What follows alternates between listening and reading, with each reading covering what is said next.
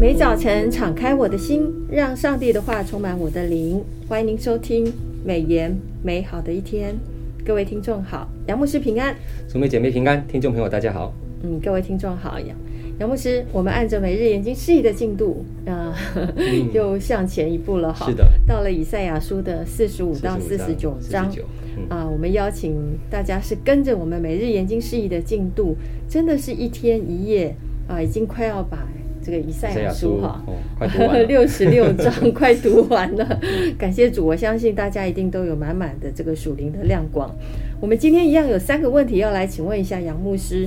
第一个问题，以赛亚书四十五章，上帝使用古列啊，是呃成为他的受膏者，借着他使百姓得以归回，这是为什么引起百姓的抗拒？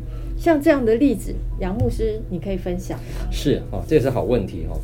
因为有一些当时候的以色列人不满神拣选的，竟然是外邦人，是一个波斯王古列哈，来施行救赎的计划。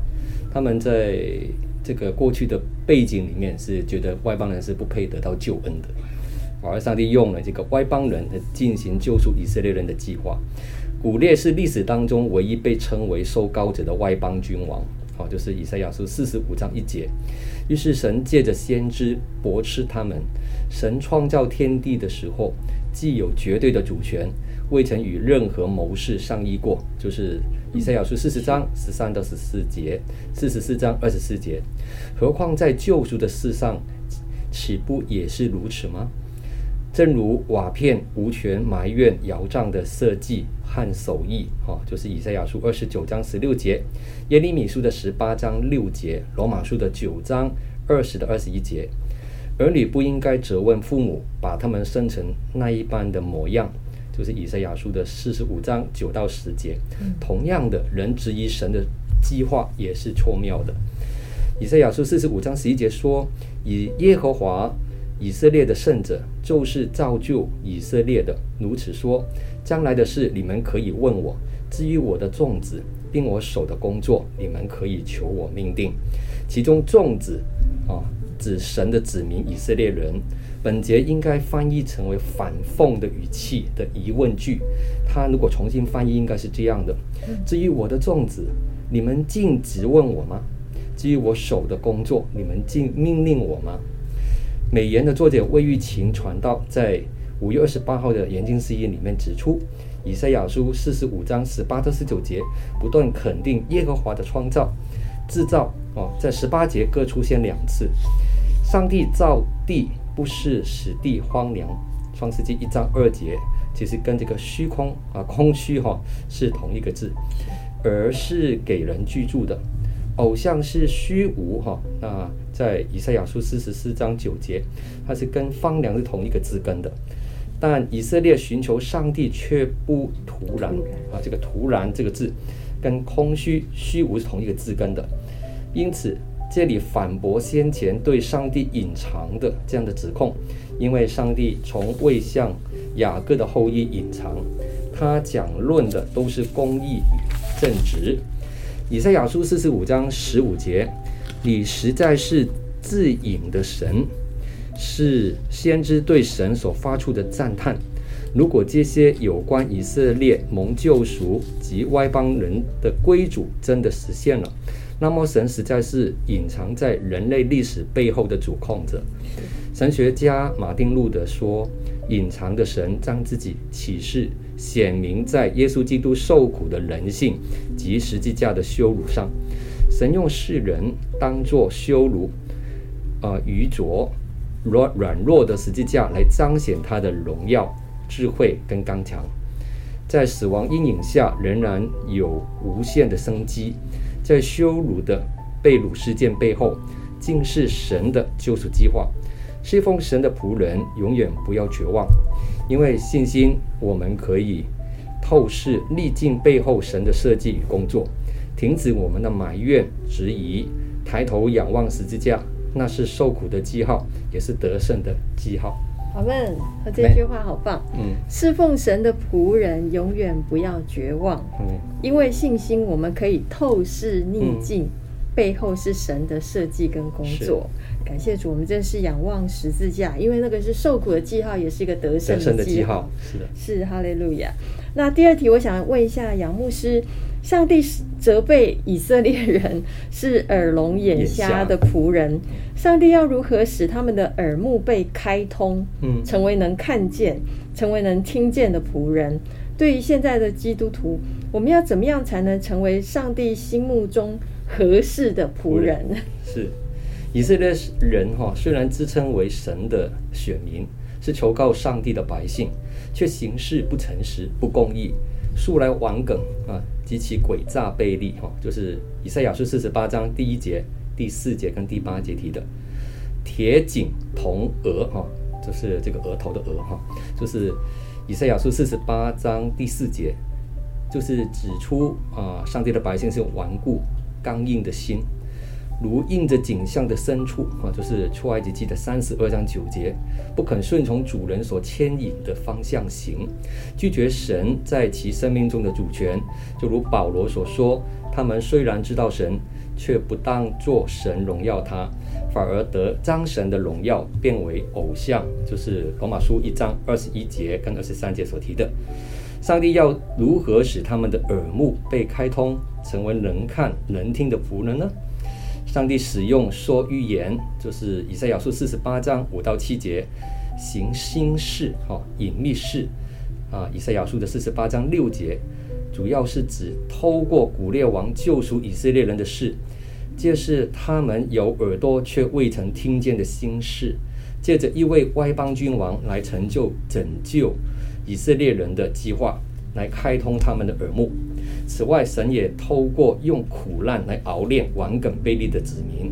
神为自己信实的名声，不愿剪除以色列人，免得他给列祖的应许落空。为了使选民认识他的作为，颂赞他，神始终忍辱宽容。神未像熬炼银子般的对付百姓，免得他们如薛家灰飞烟灭。哈。经过国破家亡的呃苦难管教之后，神再度的拣选，就把他们，就是以赛亚书四十八章九到十一节。为什么一位慈爱的神允许一大堆不愉快的困难临到现在的基督徒呢？很多人的疑问是这样。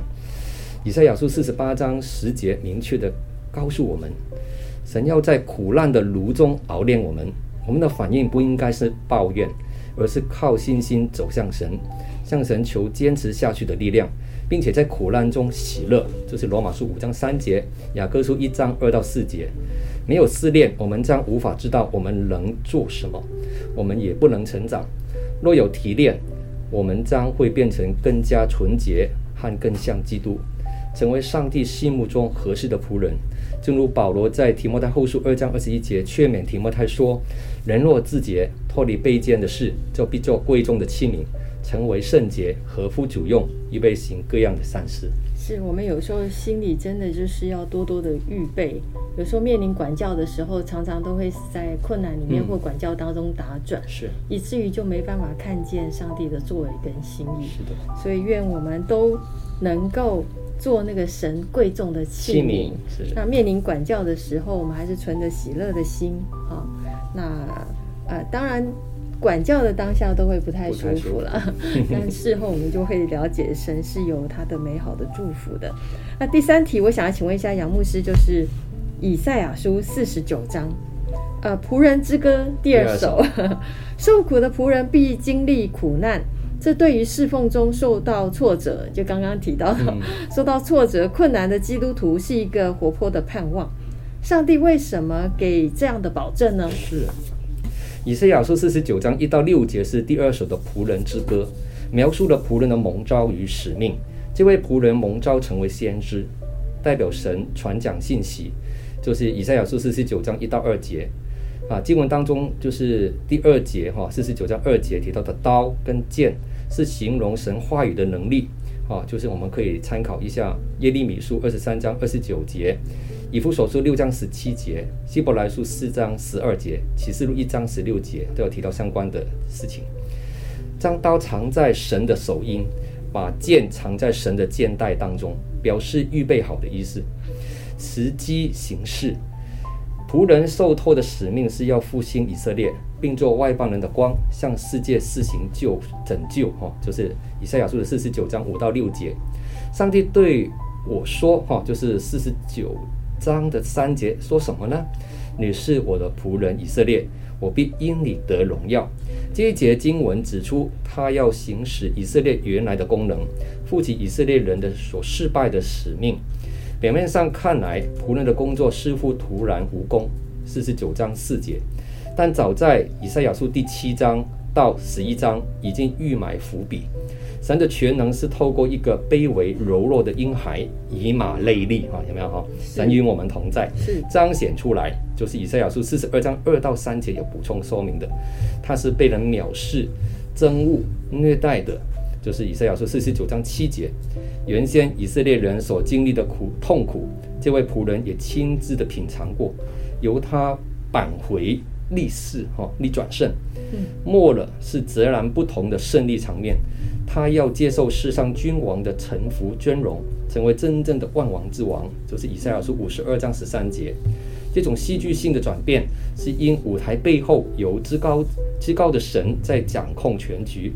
从提名选召乃至功成谢幕，他的信实就是受苦的仆人在救赎的侍奉过程当中最大的保证。对今天在侍奉中受到挫败、困难的信徒，是一个活泼的盼望。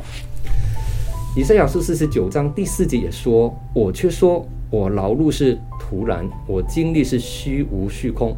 然而我当得的礼必在耶和华那里。”我的赏赐必在我神那里。美言作者魏玉琴传道在六月一号的研经释义里面有指出，第四节的上半部哈，道出了仆人在侍奉上的挫折。他觉得自己的劳力似乎是徒然与虚空，但是第四节的下半部的语气却有有力的翻转过来。他确信我当得的理在上帝那里，这个理正是仆人侍奉的焦点，就是传扬公理。就是在以赛亚书四十二章的一到三节，仆人的使命不仅是要聚集复兴，使以色列归回，他更要成为外邦人的光。虽然他经历藐视、厌恶与苦待，这里预告仆人必经历苦难，但上帝却以救赎主与以色列圣洁的名义向他保证，因着上帝的信实与拣选，他的使命必然成就，君王与首领必向他臣服。